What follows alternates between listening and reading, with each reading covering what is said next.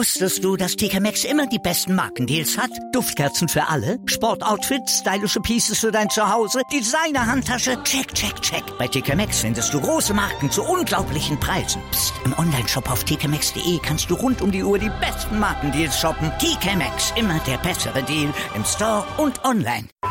Sportplatz mit Malta Asmus und Andreas Thies. Alles rund um den Sporttag auf meinsportpodcast.de.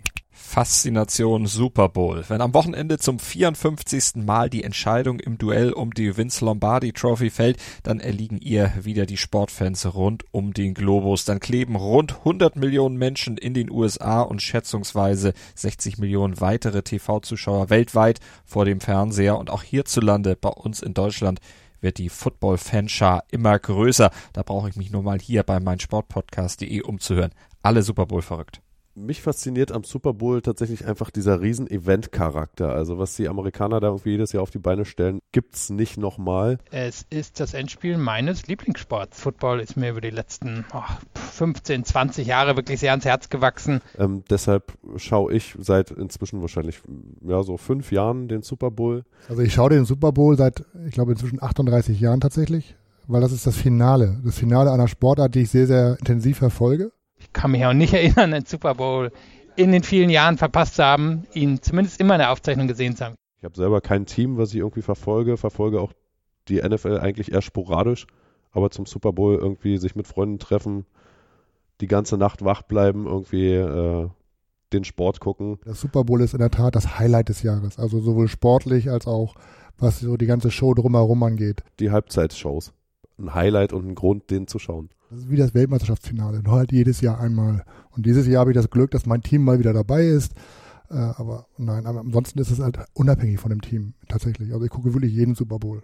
Er ist für mich ein Event des Jahres. Er kommt ja auch noch häufig vor dem anderen Event des Jahres, dem Karneval. Trotz aller moralischer Bedenken ein, ein ganz wichtiger Termin im Kalender ganz mein Sportpodcast.de ist also im Super Bowl Fieber und von Super Bowl Fans besetzt. Ganz mein Sportpodcast.de? Nein, zumindest einer scheint Widerstand zu leisten, nämlich ich. Mein Name ist Malte Asmus und mir erschließt sich die Faszination, die von diesem Ereignis Super Bowl ausgeht, die aber auch von der gesamten Sportart American Football auszugehen scheint, einfach nicht.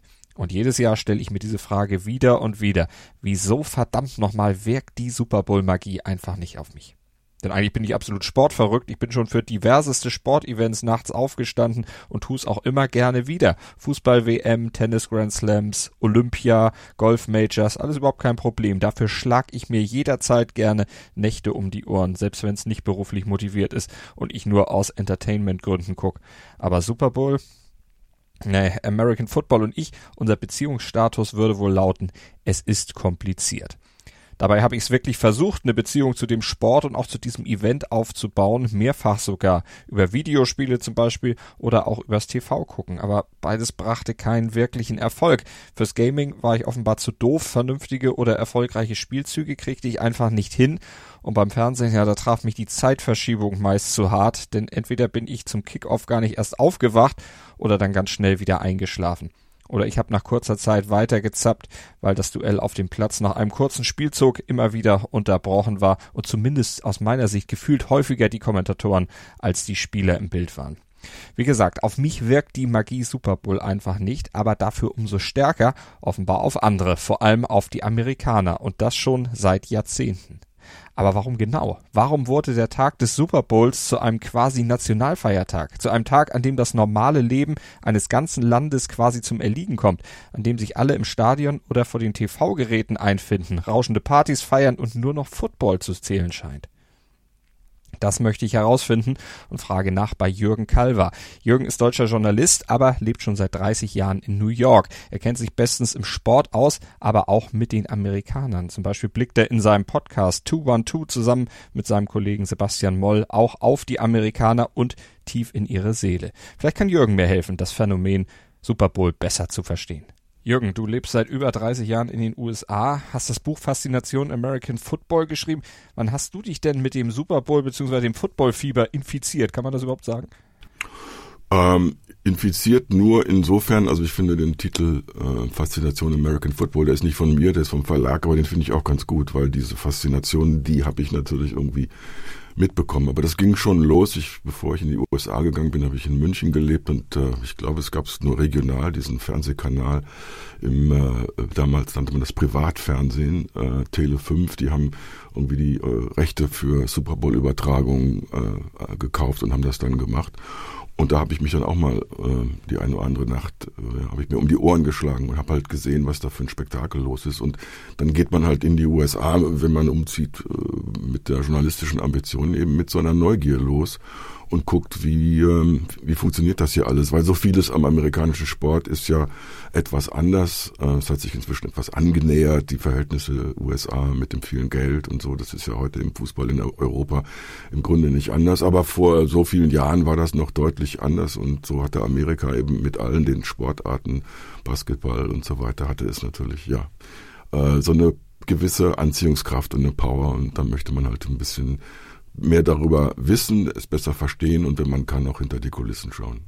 Und was hat dich dann so fasziniert an Football und was interessiert und fasziniert die Amerikaner denn eigentlich? Ist das deckungsgleich? Naja, es ist so ein bisschen so, als würde ich, ähm, äh, das ist auch eine Anbindung an das, was ich gerade gesagt habe. Also wenn ich als ähm, Atheist oder Nichtgläubiger in eine katholische Messe mit lateinischer Liturgie laufen würde und mit Weihrauch und allem Möglichen, ähm, man ist beeindruckt, ja, und dann gibt's da noch Orgelmusik, äh, ist in der Kirche und äh, in dem Fall der katholische Pfarrer, der singt Teil der Liturgie und die Gemeinde singt zurück und so weiter. Also wenn man davon nicht äh, als Kind irgendwie geprägt worden ist und das also nur so als theatralische Geschichte wahrnimmt, dann hat man irgendwie sofort, ja, wird man sofort daran erinnern, Moment mal, was ist das hier eigentlich?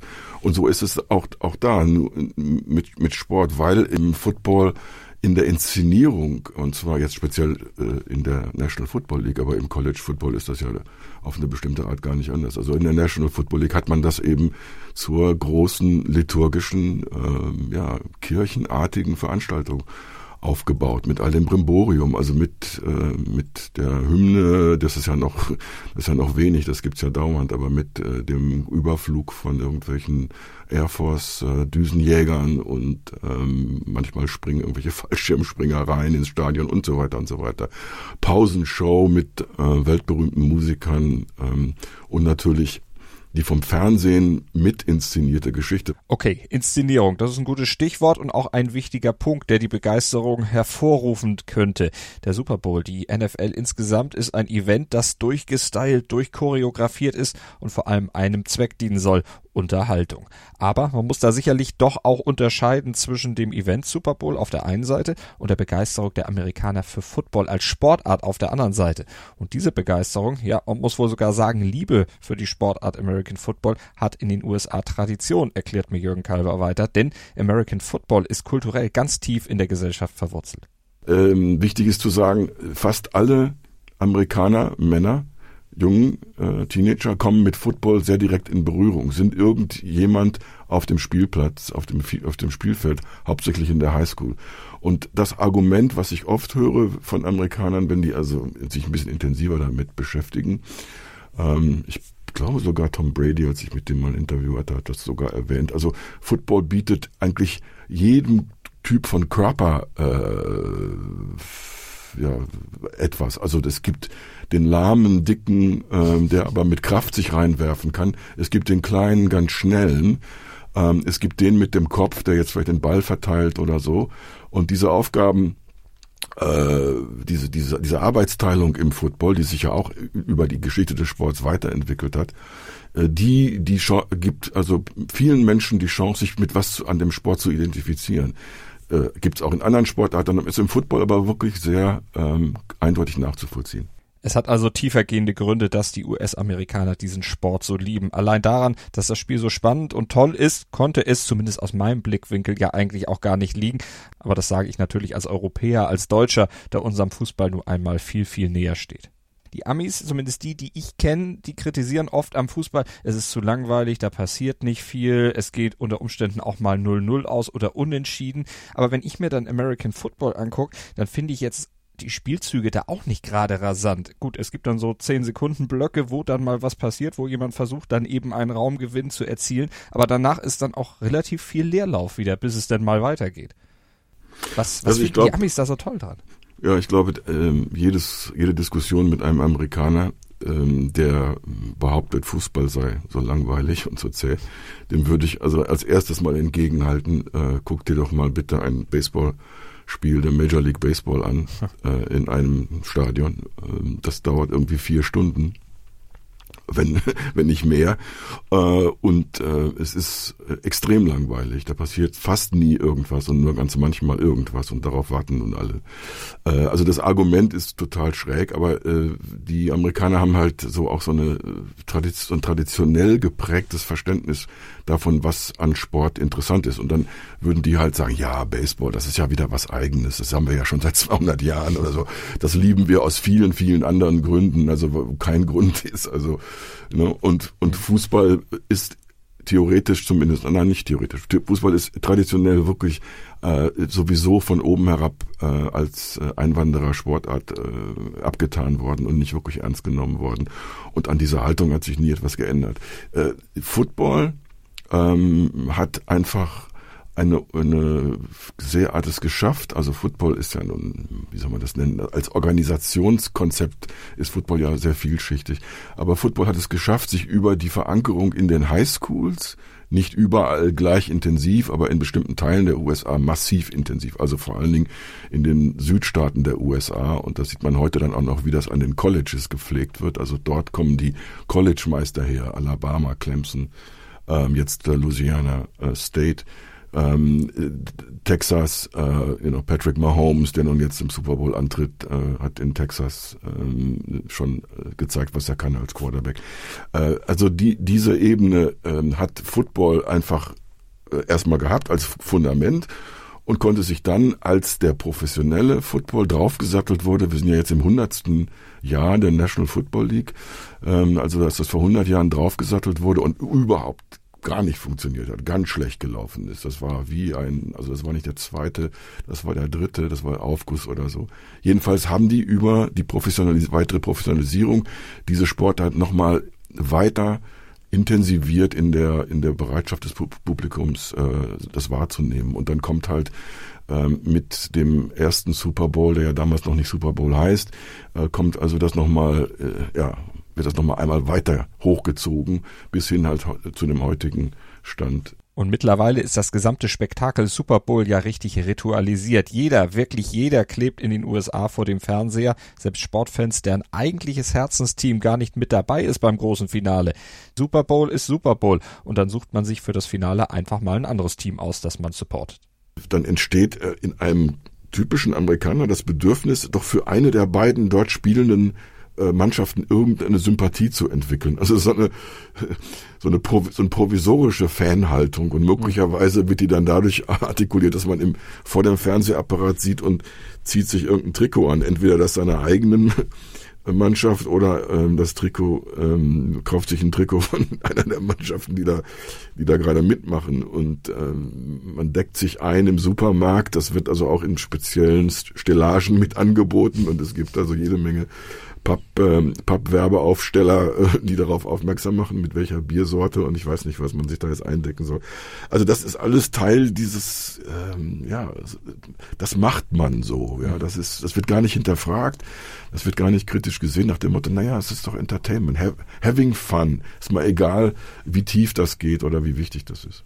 Und wie sich diese Begeisterung, diese Ritualisierung des Events entwickelt hat über die Jahre, das hört ihr nach einer kurzen Pause. Dann erklärt Jürgen Kalver mir, welche Rolle vor allem das Fernsehen Das Fernsehen verdichtet und, und inszeniert das ja nochmal auf und holt das nochmal auf eine nächst höhere Ebene. aber auch die Politik. Die Leute, die was zu sagen haben im, im Football, im Profifootball vor allem, die scheinen auch eine politisch ähm, eher rechtsgerichtete ähm, Idee von der Welt zu haben. dabei spielte. Wusstest du, dass TK Maxx immer die besten Markendeals hat? Duftkerzen für alle, Sportoutfits, stylische Pieces für dein Zuhause, Designer-Handtasche, check, check, check. Bei TK Maxx findest du große Marken zu unglaublichen Preisen. Psst. im Onlineshop auf tkmaxx.de kannst du rund um die Uhr die besten Markendeals shoppen. TK Maxx, immer der bessere Deal im Store und online. Was zum Teufel, du Bastard? Du bist tot, du kleiner Hundeficker. Und dieser kleine Hundeficker, das ist unser Werner. Ein ganz normaler Berliner Kleinstkrimineller, der dann aber im Knast das Ding seines Lebens dreht. Una Fantastica Risetta Perla Pizza. Er klaut seinem Zellengenossen ein Pizzarezept. Aber nicht irgendeins. Und mit dem eröffnet Werner dann die beste Pizzeria Berlins. Doch Werners Glück ist nur von kurzer Dauer. Denn es hagelt Probleme. Werners Pizzaparadies. Erstmals großes Kino- und Podcast-Format. Mit fetter Starbesetzung. Alina But, Kida Ramadan, Edin Hasanovic, Oliver Koritke, Ralf Richter, Ben Becker, Winfried Glatzeder, Anna Schmidt und viele mehr. Abonniert die Scheiße. Jetzt macht schon, mach! Die aktuellsten Themen aus der Welt des Sports. Auf meinsportpodcast.de. Willkommen bei meinsportpodcast.de. Wir sind Podcast. Wir bieten euch die größte Auswahl an Sportpodcasts, die der deutschsprachige Raum so zu bieten hat. Über 20 Sportarten, mehr als 45 Podcast-Serien, über 9000 veröffentlichte Podcasts und über 5 Millionen Podcast-Downloads allein im Jahr 2018. Wir sind Podcast.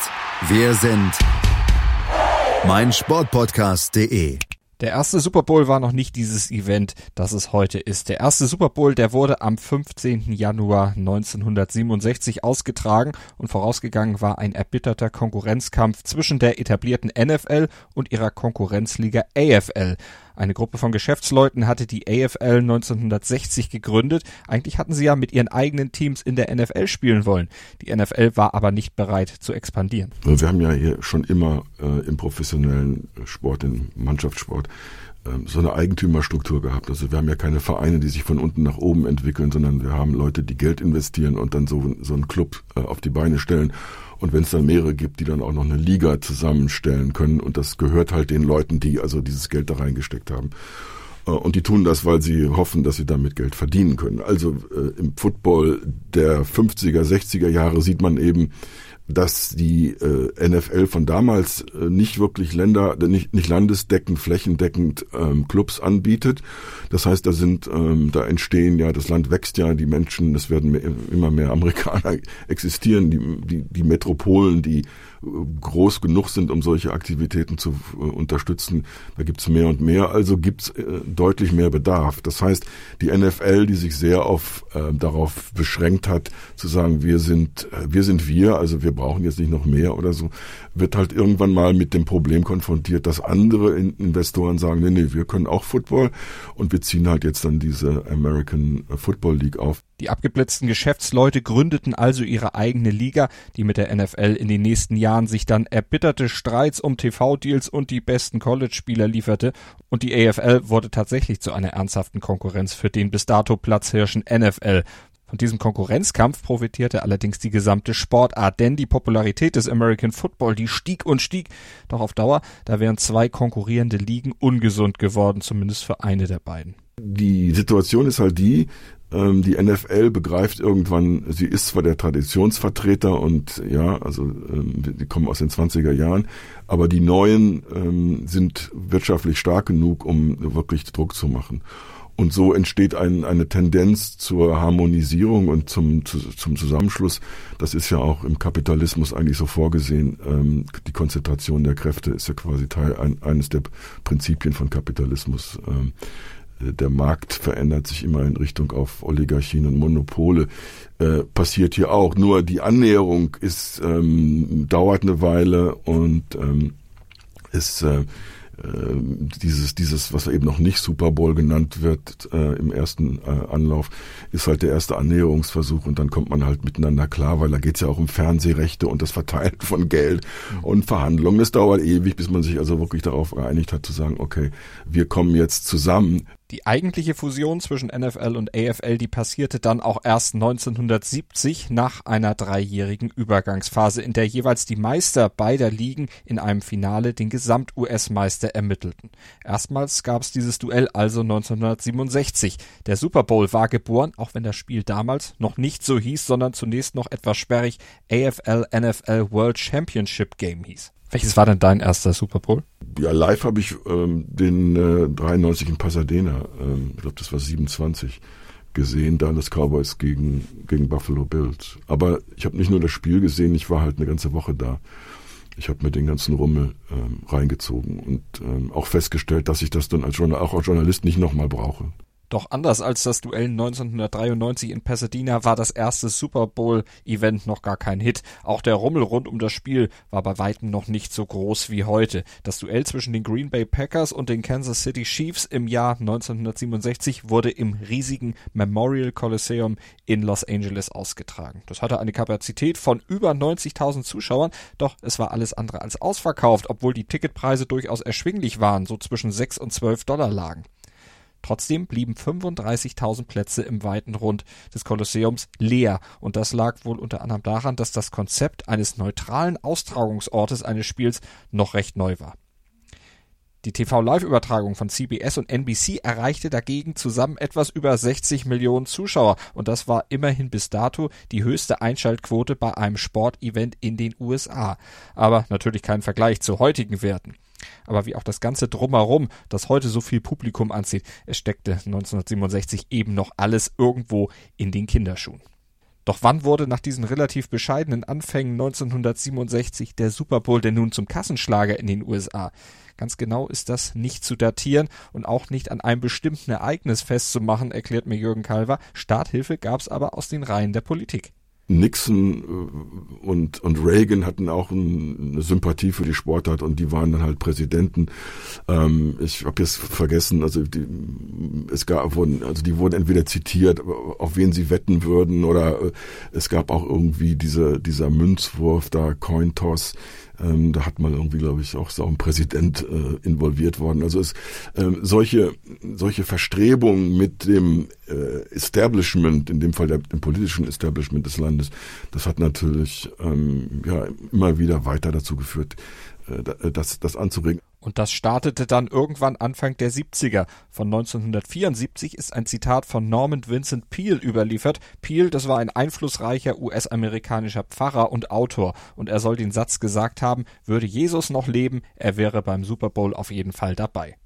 Und auch das Fernsehen trug natürlich einen ganz erheblichen Teil dazu bei, diese Entwicklung voranzutreiben. Aber das ist ja noch zweierlei. Im Stadion sein und sich das Spiel angucken oder sich mit seinen Freunden da irgendwie ähm, treffen und dann Heidengeld für die Tickets bezahlen ähm, oder eben am Fernsehen das Ganze verfolgen, wo das ja ähm, wirklich, wie wollen wir das nennen? Also da wird das, das Fernsehen verdichtet und, und inszeniert das ja nochmal auf und holt das nochmal auf eine nächst höhere Ebene mhm. mit, mit all dem Ganzen, was das Fernsehen selber nochmal dazufügt. Christoph Zeitlupenwiederholung, Leute, die was beobachtet haben, sagen was als Kommentator, was hast du nicht mitgekriegt, weil wo guckst du immer hin? Du guckst ja mehr nach, was macht der Ball oder so. Mhm. Andere Leute wissen, dass man auch noch vielleicht auf Nummer sowieso achten soll äh, und so weiter und so weiter. Also das Fernsehen ist eine gute Art, Super Bowl zu konsumieren, wenn man sich für Spiele interessiert.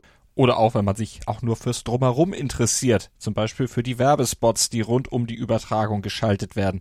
Die erfreuen sich nämlich großer Beliebtheit, denn sie sind weit mehr als 0815 Commercials. Die Werbezeiten beim Super Bowl sind mich Jahr für Jahr auch ein Schaulaufen für Marken und dafür lassen sich die Werbetreibenden jedes Jahr etwas ganz Besonderes einfallen und betreiben enormen Aufwand.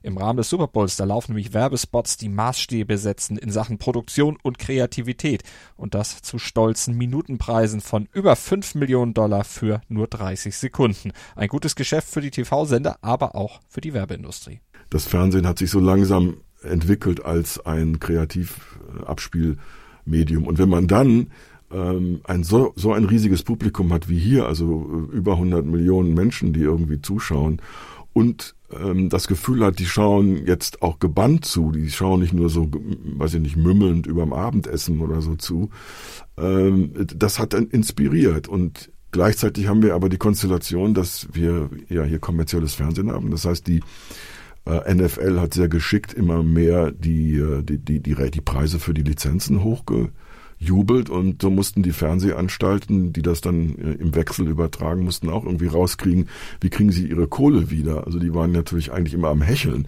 Mhm. Äh, die haben immer mehr raus ähm, Schecks an die NFL, höhere Schecks an die NFL rausgetan, als sie eigentlich wussten, dass sie einspielen können. Aber ähm, die, die Werbeindustrie selber ist ja auch ein sehr kreatives Milieu. Das heißt, also als das mal irgendwie klar wurde, guck mal hier, das ist ein äh, interessantes Spielfeld. Da haben das wieder alle Beteiligten dazu benutzt, um daraus so eine große, so einen großen Marktplatz zu machen. Der Marktplatz der Werbespots. Das war nicht Cannes, die große Messe da, ähm, sondern das war jetzt ähm, die Übertragung vom Super Bowl. Mhm.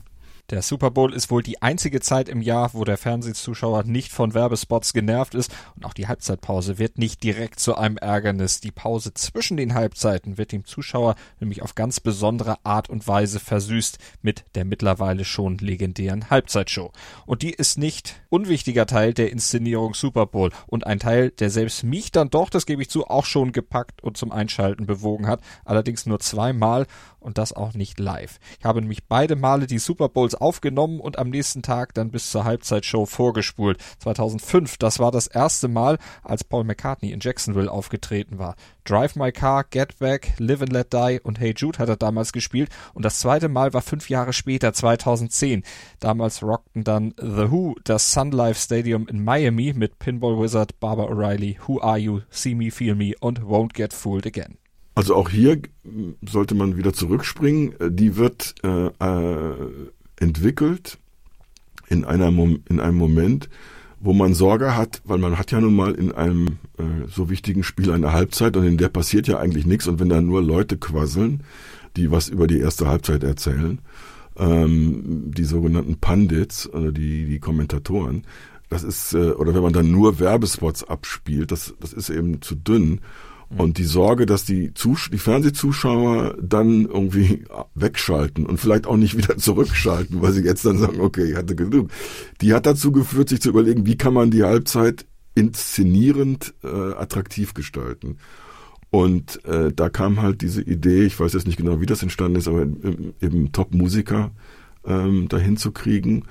Und für die Musiker war das dann auch wieder faszinierend, weil sie ja dann auch wieder ein riesiges Publikum haben und manche Leute präsentieren da, also heute ist das Musikgeschäft ja auch wieder ein bisschen anders als früher, aber dann wurde dann oft irgendwie eine neue Platte wurde, äh, musste promoted werden. Ne? Und dann ist es natürlich wunderbar, wenn man dann im Januar damals noch oder Februar, äh, wie heute, äh, da irgendwie sich da hinstellen kann und das machen kann. Dazu kommt, dass der, der Super Bowl traditionell auch in den südlichen Gefilden der USA ausgetragen wurde, wo man also wärmere, sonnige Verhältnisse hatte und nicht also dieses äh, entweder in der Halle oder äh, wie New Orleans äh, oder ähm, jetzt äh, irgendwann mal neulich in New York mit äh, mit eiskaltem Wetter oder so. Ähm, das heißt, es, es entsteht auch immer beim Super Bowl so eine etwas freudestrahlende Grundstimmung und man kann eben Open Air artig ähm, auch so die Musiker dazu, äh, da auf die Bühne stellen. Mhm. Ähm, aber das ist der Funktionsrahmen. Äh, die Leute davon abbringen, ähm, wegzuschalten. Das ist eine reine Fernsehidee.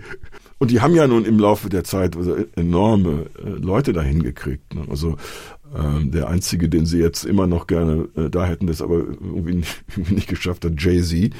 Ähm, aber ich meine, ja, Springsteen, die Stones, The Who, du hast jetzt Paul McCartney erwähnt, Prince. Ich, ich glaube, für mich ist so Prince mit das legendärste. Und natürlich diese Timberlake, ähm, Geschichte, dass er da dieser armen Frau an die Brust fasst äh, im, im, live. Ach ja, die legendäre Halbzeitshow 2004. Da werden auch bei mir Erinnerungen wach. Damals musste ich als noch recht frisch gebackener Redaktionspraktikant eine Bildergalerie am nächsten Morgen zu eben diesem Nipplegate von Justin Timberlake und Janet Jackson anfertigen. Lang, lang ist's her, aber irgendwie unvergessen. Da wurde diese Halbzeit schon natürlich nochmal wieder, ich meine, Klar hat die NFL dann so getan, weil es gab ein paar äh, Menschen in Amerika, die fanden das nun also unappetitlich und fanden das doof. Äh, also gab es dann irgendwie erstmal Probleme. Aber im Prinzip wird das wieder das Instrumentarium dieser Halbzeitshow nochmal hochgespielt. Und dann haben sie natürlich angefangen sagen, ja, dann machen wir jetzt hier Time Delay Äh, dass also irgendjemand da sitzt, vielleicht ein Redaktionspraktikant wie du, sitzt da im Ü-Wagen und kann also, wenn, wenn, wenn er irgendwas sieht, was er nicht rauslassen darf, dann kann er halt irgendwie auf den Knopf drücken, was weiß ich, was sie dann machen. Auf Schwarz schalten oder Schwarzblende oder wie auch immer. Also ähm, trotzdem, es hat auch geholfen, dieser, diesem, diesem neuen, dieser neuen Institution Halbzeitshow auf die Beine äh, mhm. zu, äh, ja. Und genau wie die Halbzeitshow wurde auch der gesamte Super Bowl im Laufe seiner Geschichte regelmäßig auch politisch genutzt. Die Politik ist beim American Football und vor allem beim Super Bowl sowieso gerne mit dabei. Eben nicht nur Nixon und Reagan, die hatte Jürgen Kalver ja vorhin schon erwähnt, sondern auch viele Vorgänger und vor allen Dingen auch Nachfolger. Denn der Super Bowl, der ja heute quasi die Funktion eines zweiten Nationalfeiertags in den USA hat, der ist ja letztlich auch prädestiniert dafür, politisch aktiv zu werden, weil am Super Bowl Sonntag, da kommt schließlich keiner in den USA vorbei. Der Tag ist wie geschaffen, um politische Botschaften zu senden, wie jetzt auch im US-Wahlkampf Donald Trump und Mike Bloomberg, die sich zum Beispiel einfach Werbezeiten kaufen. Naja, die, ähm, die Werbespotfläche zu nutzen, das würde ich jetzt noch nicht weiter interpretieren wollen. Also da gibt's halt, wenn man das Geld hat und Bloomberg hat das Geld, äh, da kann man sich halt für ein paar Millionen äh, ja ein großes Publikum, ähm, äh, kann man ein großes Publikum nutzen und das äh, mit seinen kurzen äh, Werbebotschaften zuballern.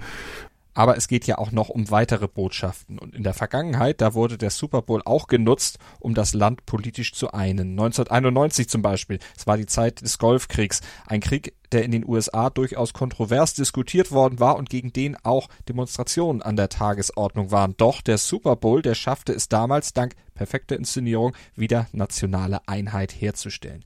Whitney Houston sang die Nationalhymne in einem Stars and Stripes Trainingsanzug. F-16-Bomber flogen Informationen über das Stadion in Tampa Bay. Überall gab's US-Fahnen und Patriotismus pur. Und die Single mit Houstons Interpretation der Nationalhymne, die erreichte später sogar durchaus hohe Chartplatzierung. Die Nation war wieder geeint und stand vereint hinter ihren Truppen. Auch der Super Bowl, der auf die Anschläge vom 11. September 2001 folgte, war politisch extrem aufgeladen. Auch hier wurde die patriotische Dimension dann wieder extrem herausgekehrt. Das ursprünglich rot-schwarze Logo des Super Bowl wurde in ein rot-weiß-blaues Design geändert, das die Silhouette der USA zeigte. Ex-Präsident George Bush Senior nahm am Münzwurf teil. Bono von U2 trug auf der Innenseite seiner Jacke während der Halbzeitshow die US-Flagge und auf einer Leinwand wurden alle Opfer des 11. Septembers noch einmal aufgeführt. Ihrer wurde gedacht. Das waren jetzt nur zwei von ganz vielen Beispielen, allerdings vielleicht die eindrücklichsten, bei denen Patriotismus und Militarismus besonders nach außen gekehrt wurden. Beide Begriffe sind übrigens dem Football immanent, erklärt mir Jürgen Kalver. Das ähm, steckt aber im, im Football schon sehr lange drin. Ich meine, es gibt ja auch mm, auf der Metaebene, es gibt ja auch eine Verwandtschaft zwischen dem, wie dieses Spiel gebaut ist und äh, nach welchen Kriterien da äh, gearbeitet wird. Also von der militärisch äh, hierarchische Struktur, dass also Befehle von außen reingebracht werden ins, ins Spielfeld, wo also ganze Mini-Kompanien jetzt genau das tun, was der General am Spielfeldrand macht, äh, aus sich ausgedacht hat. Ähm, bis hin zu dieser Art von ähm, Gewalttätigkeit, die da ja, im Kampf Mann gegen Mann drin steckt, ja, mit dem Risiko, dass man verletzt wird oder sogar früher starben Leute auf dem Rasen äh, vor 100 Jahren, weil man also ähm, die Regeln waren noch sehr äh, sehr krude und so weiter. Also das hat eine Tradition und dann ähm, ist das auch nachvollziehbar und außerdem ähm, scheint ähm, scheinen die Leute, die was zu sagen haben im im Football, im Profifootball vor allem, die scheinen auch eine politisch ähm, eher rechtsgerichtete äh, Idee von der Welt zu haben. Und die waren natürlich not amused, als Colin Kaepernick 2016 offen gegen Rassismus und Polizeigewalt gegen Farbige protestierte, mit einem Kniefall während der Nationalhymne. In den USA ein Sakrileg, da kennen patriotische Amerikaner natürlich keinen Spaß und sahen gleich ihre Flagge beleidigt und auch das Ansehen der gefallenen US-Soldaten beschmutzt. Etwas, das Kaepernick überhaupt nicht vorhatte. Aber Präsident Trump polterte natürlich gleich via Twitter los, populistisch wie er ist, mit einem Schafft diesen Hurensohn vom Feld. Der Kniefall, der offene, aber stille Protest wurde für den Quarterback der 49ers zum Karriereknick. Kaepernick hat bis heute kein neues Team gefunden. Und wie Jürgen Kalver erläutert hat, die Oberen der NFL sind eben eher rechts ausgerichtet und damit mehrheitlich auch im Trump-Lager wohl verortbar. Insofern finden die dann auch ähm, das, äh, das Militär und, ähm, und die, die Artikulation pro Militär, pro äh, Patriotismus, dass die eben äh, positiv ist. Aber ich glaube, im Publikum steckt das auch mit drin. Also ich glaube nicht, dass das nur eine hohle Veranstaltung ist. Ich glaube, der Amerikaner, der zum Football geht, ist auch so ähm, so gestrickt. Der, der findet das gut. Also äh, Ersatzrituale nationaler Art und so weiter. Ähm, was wir als, als Deutschland eben auch aufgrund unserer Erfahrungen, politischen und, äh, und historischen Erfahrungen, was wir überhaupt mit sehr viel Skepsis betrachten. Wir wundern uns über sowas. Ähm, aber, weil ja, wir, unser Nationalbewusstsein ist eben nicht so ausgeprägt wie das der Amerikaner. Und vielleicht ist es genau das, was mir am Football und dem ganzen Super Bowl-Hype so suspekt ist. Vielleicht bin ich einfach zu deutsch. Und wie amerikanisch man sein muss, um den Super Bowl zu lieben, das klären wir gleich nach der Pause auf. Außerdem lernen wir dann von Jürgen Kalver einiges über die dunkle Seite der NFL kennen, die bei all dem Hype, der entstanden ist, oftmals übersehen wird. Aber dem einen Zweck dient. Der Sache, das ist die Popularisierung der Veranstaltung und, und dieser Sportart.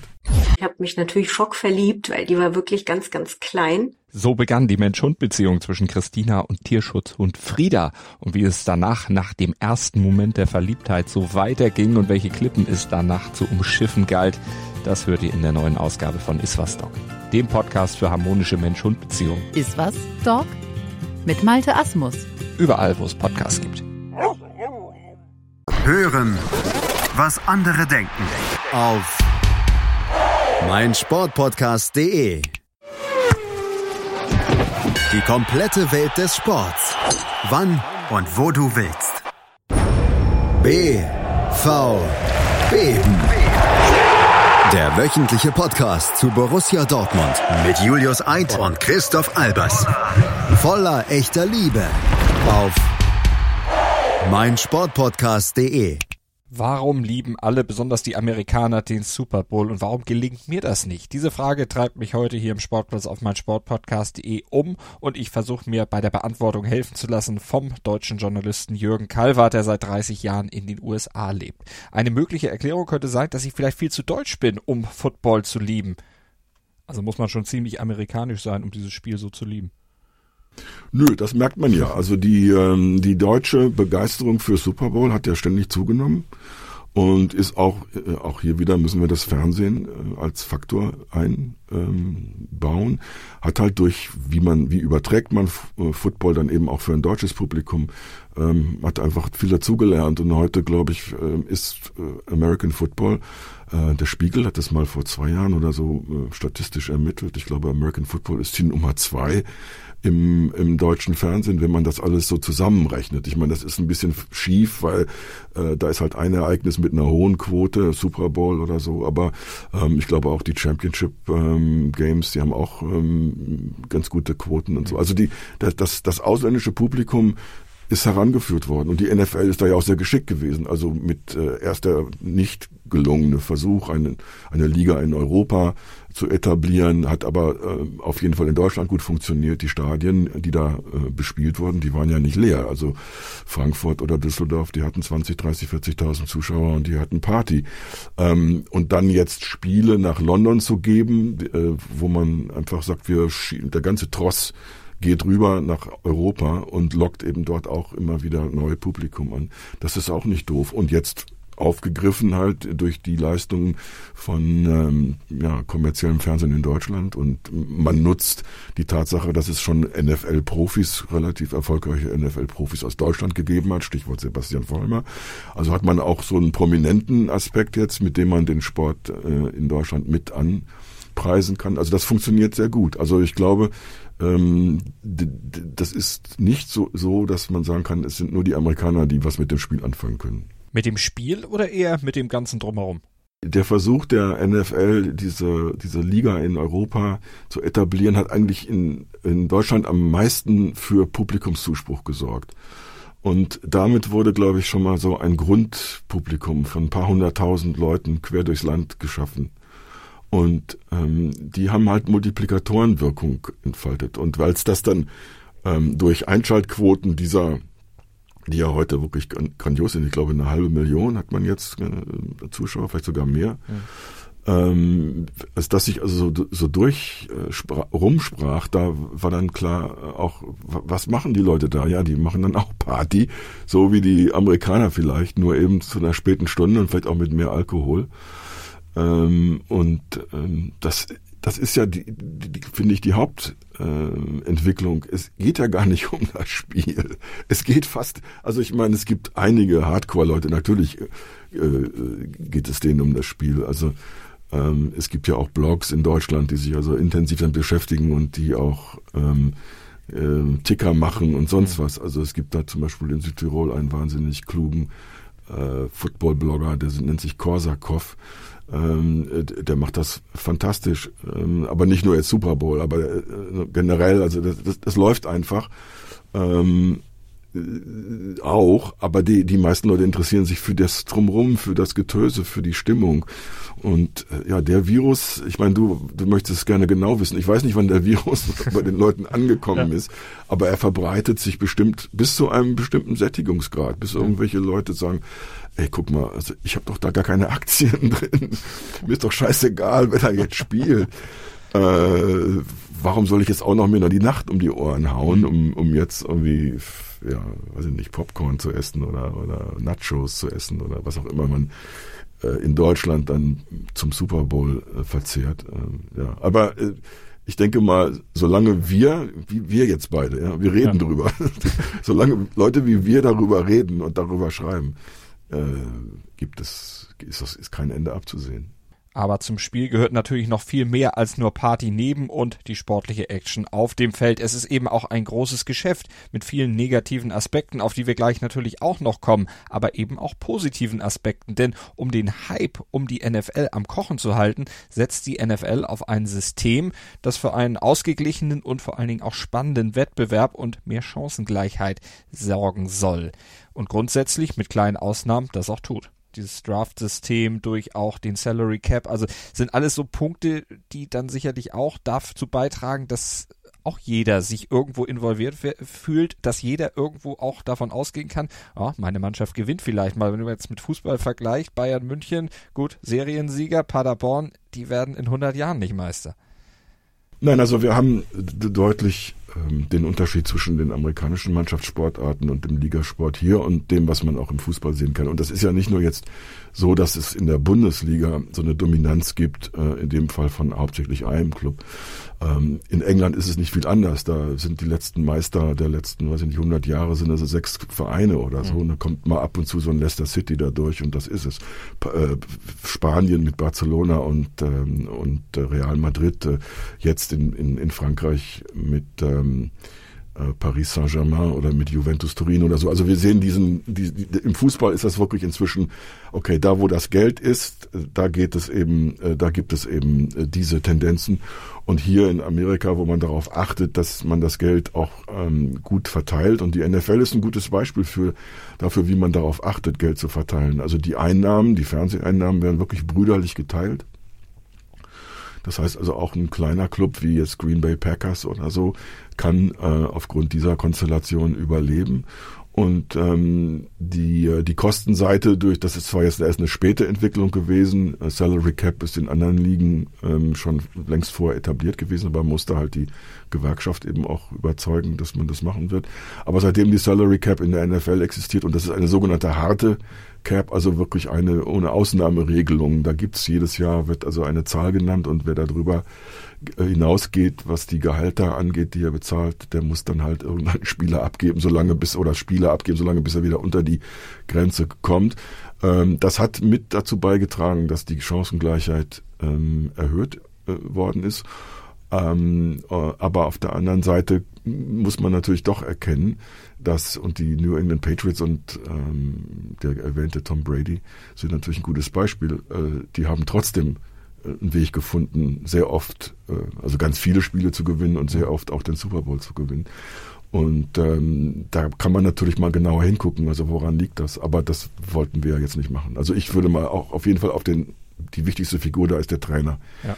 Bill, Bill Belichick. Ähm, der ist ein, ein, ein, Mani, ein manischer Trainer der aller, allergrößten Kategorie und ähm, der hat, äh, der holt aus jedem äh, letzten Rest von Wissen ähm, noch irgendetwas raus, was man vielleicht irgendwann, also Regelwissen ähm, oder auch bescheißen, weil es nicht in den Regeln so mhm. genau festgelegt ist oder so. Er holt aus allem was raus. Und er hatte eben mit Brady hat er natürlich auch unheimlich gut gegriffen. Also er hat sich eben da einen jungen Quarterback rausgeguckt, ja. den anderen ignoriert haben. Gutes Auge, aber du sagst greifen, Deflategate. Hm, naja, also das ist, das, das bleibt ein bisschen ungeklärt, leider. Ne? Man wünscht sich, dass das auch irgendwie eine klare ähm, Erkenntnis produziert hätte. Was ist nun wirklich passiert? Das wissen wir nun nicht. Aber äh, ich habe nichts dagegen, Herrn Belichick äh, in Generalverdacht zu stellen, egal um was ja. es geht. Also ähm, wie auch jetzt wieder mit diesen Videoaufzeichnungen von bestimmten ähm, Signal, also wie, wie Mannschaften miteinander äh, in, in, in, wie intern kommunizieren mhm. mit Signalen und, äh, und Zeichen und Handzeichen chiffriert und so weiter. Ähm, es gibt wieder keinen genauen Beweis dafür, dass der, also ein Befehl von oben kam, äh, halt mal die Kamera dahin oder so, obwohl das verboten ist. Und am Ende muss dann halt ein so ein Videofuzzi muss halt dann ähm, ja, der, der wird halt dann quasi geköpft und ähm, Herr Belichick kommt wieder so, sauber aus der Nummer raus. Und da sind wir ja nun mittendrin in der Negativseite der NFL des American Football. Eine Seite, die in der Betrachtung oft etwas unter den Tisch fällt, wenn nur begeistert über Stimmung und Emotionen und so weiter gesprochen wird. Denn es gibt nun einmal auch sehr viele negative Themen rund um den American Football dass die NFL genau wie UEFA und FIFA ein Verband, ein Zusammenschluss ist, dem es in erster Linie um Geld und Profit geht, geschenkt. Die Vergabe der Austragungsorte, selbst die spielfreie Woche vor dem Super Bowl, die Media Week, wird kommerziell zum Wohle der NFL bis zum letzten ausgeschlachtet. Jürgen hat das hautnah beobachten können. Äh, fast nichts, was da stattfindet, ist nicht gesponsert. Also das ist jetzt doppelte Verneinung. Also hinter jedem Quatsch steckt also Budweiser oder Pepsi oder sonst was. Ne? Mhm. Ähm, jede, jede Teilveranstaltung, jede Party, die dann auch da angeboten wird und für die irgendwelche Gründe oder Aufhänger gefunden werden. Also das Ganze hatte fast die ähm, war fast so ein Perpetuum mobile geworden. Also die Energie, der Energiekreislauf Super Bowl ist der, dass da also im Grunde gar kein Energieverlust existiert. Alles, was da passiert, dient der Sache. Das ist die Popularisierung der Veranstaltung und, und dieser Sportart aber das gehört zum modernen Profisport letztlich wohl einfach auch dazu. Daran habe ich mich auch schon gewöhnt und damit als Teil des Geschäfts auch abgefunden. Mit negativen Aspekten meine ich noch was anderes. Betrug, wie von Jürgen Kalver skizziert, ist das eine, aber es geht ja auch um Skandale und Verbrechen, in die auch NFL-Spieler involviert waren und sind. Fälle von häuslicher Gewalt, Vergewaltigung, Waffenbesitz, Drogenhandel sorgten für Schlagzeilen oder auch der Fall Michael Vick, der Quarterback der Atlanta Falcons. Vic hatte sogar eine Zwangspause von zwei Jahren einlegen müssen. Die NFL hatte ihn gesperrt. Er saß sogar 23 Monate hinter Gittern. Auf seinem Grundstück waren nämlich 60 Hunde entdeckt worden, die für illegale Hundekämpfe abgerichtet wurden. Doch nach abgesessener Haftstrafe spielte er dann schnell wieder für die Philadelphia Eagles, die New York Jets und die Pittsburgh Steelers. Und da gab es ja noch einen weiteren sehr brisanten Fall, der in einer aktuellen Netflix-Doku aufgearbeitet wird und auch kein gutes Licht auf seinen Arbeitgeber, die New England Patriots, wirft. Ähm, die Dokumentationsserie über äh, Aaron Hernandez, den Tight End, der ähm, äh, Minimum in, äh, also der schuldig gesprochen wurde, einen Mord begangen zu haben, als er da spielte und wahrscheinlich auch noch einen Doppelmord begangen hat, ähm, der aber da hat die Jury ihn freigesprochen. Ähm, mit solchen Leuten äh, hat man in, in, New England auch keine wirklichen Probleme gehabt. Man ja. tut so, als könnte man jetzt also nichts dafür oder so.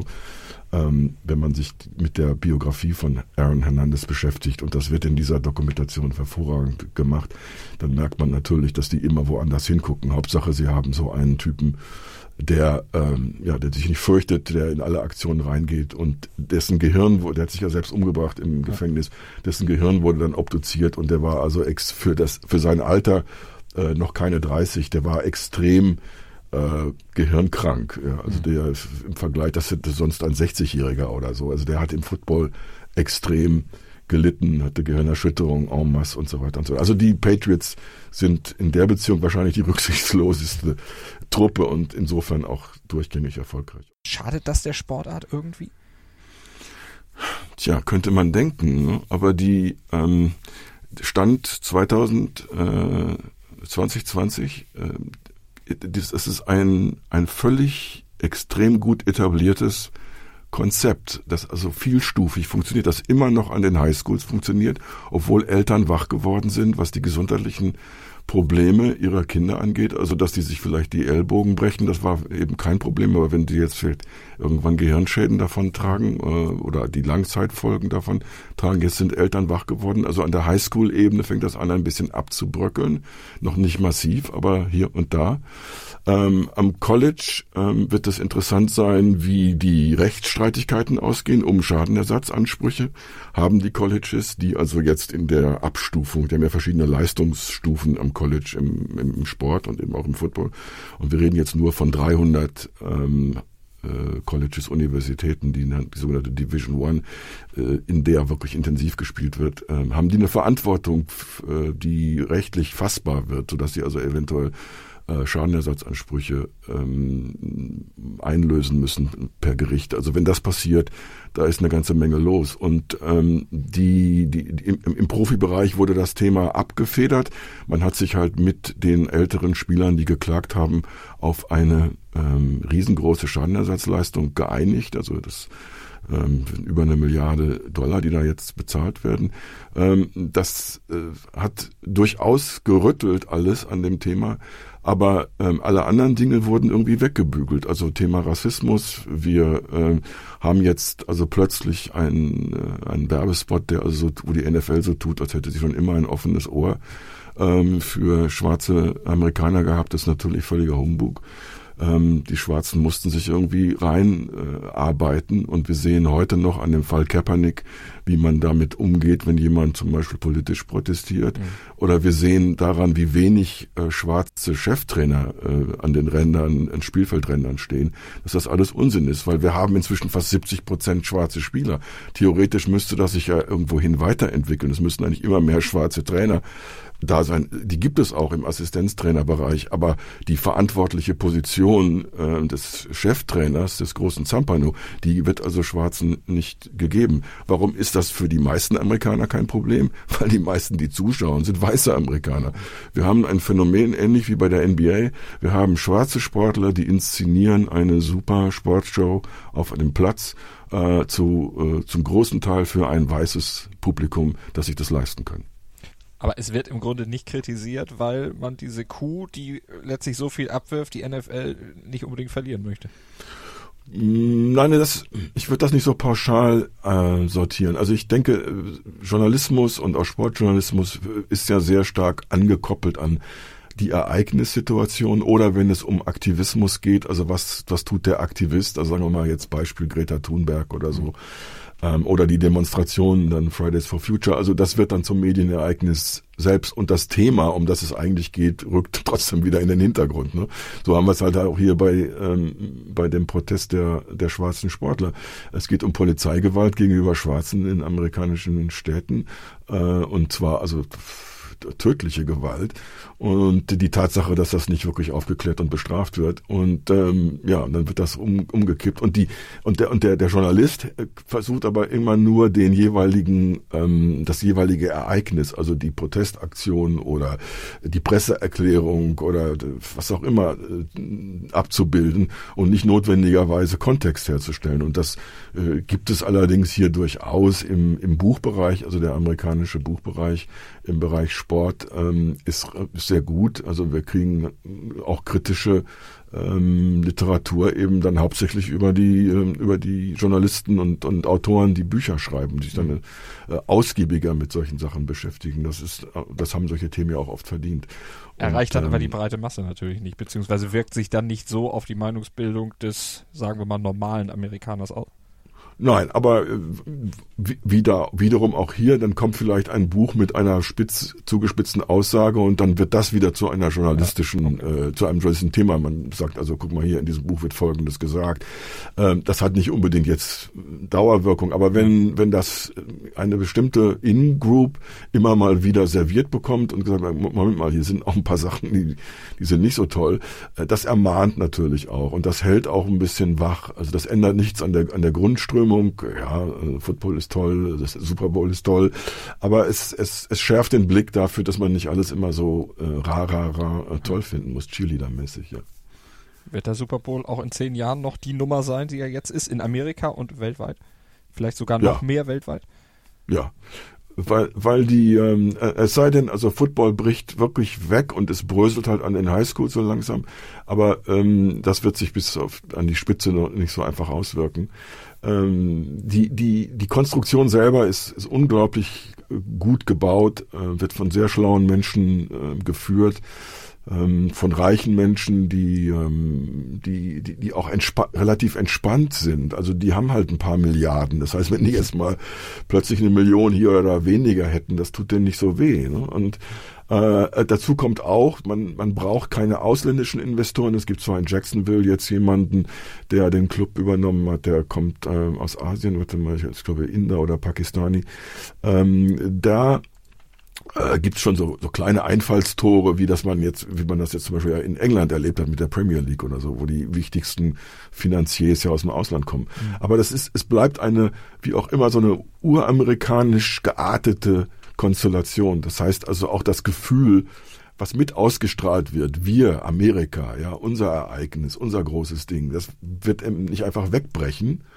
Und damit ist ähm, ja nichts gefährdet. Also es sei denn, die Wirtschaft bricht zusammen, das tut sie aus anderen Gründen und kann nicht mehr ähm, das finanzieren. Äh, ich bin sogar so weit, also wir haben in, Am in Amerika jetzt das Phänomen des sogenannten Cord Cuttings. Das heißt, immer mehr Leute äh, bestellen ihre Kabelfernsehversorgung ab, weil ihnen das zu teuer ist. Ähm, aber das wirkt sich aus auf, auf Sender wie ESPN, die weniger Einnahmen haben, die müssen anfangen irgendwo zu sparen, aber die sparen nicht am Football oder so, ja. Da ist weiterhin, mass, wird massiv investiert, äh, stundenlang rauf und runter, ähm, bis die, das Publikum völlig übersättigt ist. Und das kann ich mir im Moment nicht vorstellen, weil es auch keine wirkliche Konkurrenz gibt. Welche Sportart kann denn wirklich im Winter ähm, ja, Football den, den Rang ablaufen. Wir haben ja schon die NBA und wir haben ja schon die NHL und wir haben ja schon äh, Jahre Erfahrung. Die haben der NFL nicht den Rang abgelaufen und das werden sie wohl auch weiter nicht schaffen. Also dann auch in den nächsten Jahren und Jahrzehnten nicht. Damit trägt die NFL mit ihrer Politik, mit ihrer Macht und auch Kraft, Events zu inszenieren, natürlich tatkräftig bei, aber auch damit das Angebot American Football zwar möglichst vielfältig auszuschlachten, aber doch knapp zu halten. Denn gespielt wird ja nur zwischen September und Februar. Der Rest des Jahres ist Off-Season. Das sollte sich die Bundesliga in Deutschland mal erlauben. Da wäre richtig was los. Man macht es eine Weile lang massiv, intensiv und dann ist erstmal Pause ähm, und regt damit auch wieder die Neugier und das Interesse neu an. Das ist, finde ich, ein unheimlich geschickter Schachzug. Wobei natürlich ähm, im Unterschied zu, sagen wir mal, Deutschland, wo Fußball eine so dominante Rolle spielt, dass man ähm, kein, mit keiner anderen Sportart in der Zeit, wenn die Pause machen, irgendwie zufrieden ist. Hier hat man natürlich jetzt drei, vier große äh, sportliche, mannschaftssportliche äh, Angebote und dadurch ist das auch ist der der klassische Zuschauer, der an Sport interessiert ist, also ständig mit irgendwas ähm, wird er mit irgendwas beballert. Also der ist nicht komplett ähm, der wird nicht komplett auf Diät gesetzt, sondern ähm, der muss halt mal zwischendurch sagen, oh, hoffentlich ist bald wieder Football oder so, weil ich habe da wieder Lust drauf oder was. Also ähm, das ist ein Teil der amerikanischen Entwicklung ähm, und macht es schwer, also nochmal zu, vielleicht zum amerikanischen Fußball, macht es schwer für eine Sportart wie jetzt Profifußball in Amerika dagegen anzutreten, gegen so viel geballte, etablierte wirtschaftliche Kraft. Von daher muss und kann ich wohl noch ein bisschen weiter probieren, für mich die Faszination Super Bowl zu entdecken und mich vielleicht von Super Bowl-Jüngern doch noch überzeugen zu lassen, ihre Begeisterung zu teilen. Allerdings dann auch auf die Gefahr hin, damit selber dann dazu beizutragen, den Trubel um American Football weiter mit anzuheizen. Denn, wie sagte Jürgen Kalver in unserem Gespräch, Solange Leute wie wir darüber reden und darüber schreiben, äh, gibt es, ist, das, ist kein Ende abzusehen. Sportplatz mit Malta Asmus und Andreas Thies. Alles rund um den Sporttag auf meinsportpodcast.de. Chip and Charge, der Tennis-Podcast mit Andreas Thies und Philipp Jobert. Alle Infos zum aktuellen Tennisgeschehen. Um den Platz, Jeder Sieg gegen, gegen Roger ist sehr speziell. Am Platz Und sie ist eine, die von der Grundlinie so viel kann, die so eine tolle Übersicht hat, aber die nie die ganz großen Höhen erreichen wird, wenn diese beiden Schläge nicht klappen. auf dem Platz. Vor die Füße von Sosa, dessen Rückhand landet. Longline im Netz. Einstand. Chip and Charge auf mein Sportpodcast.de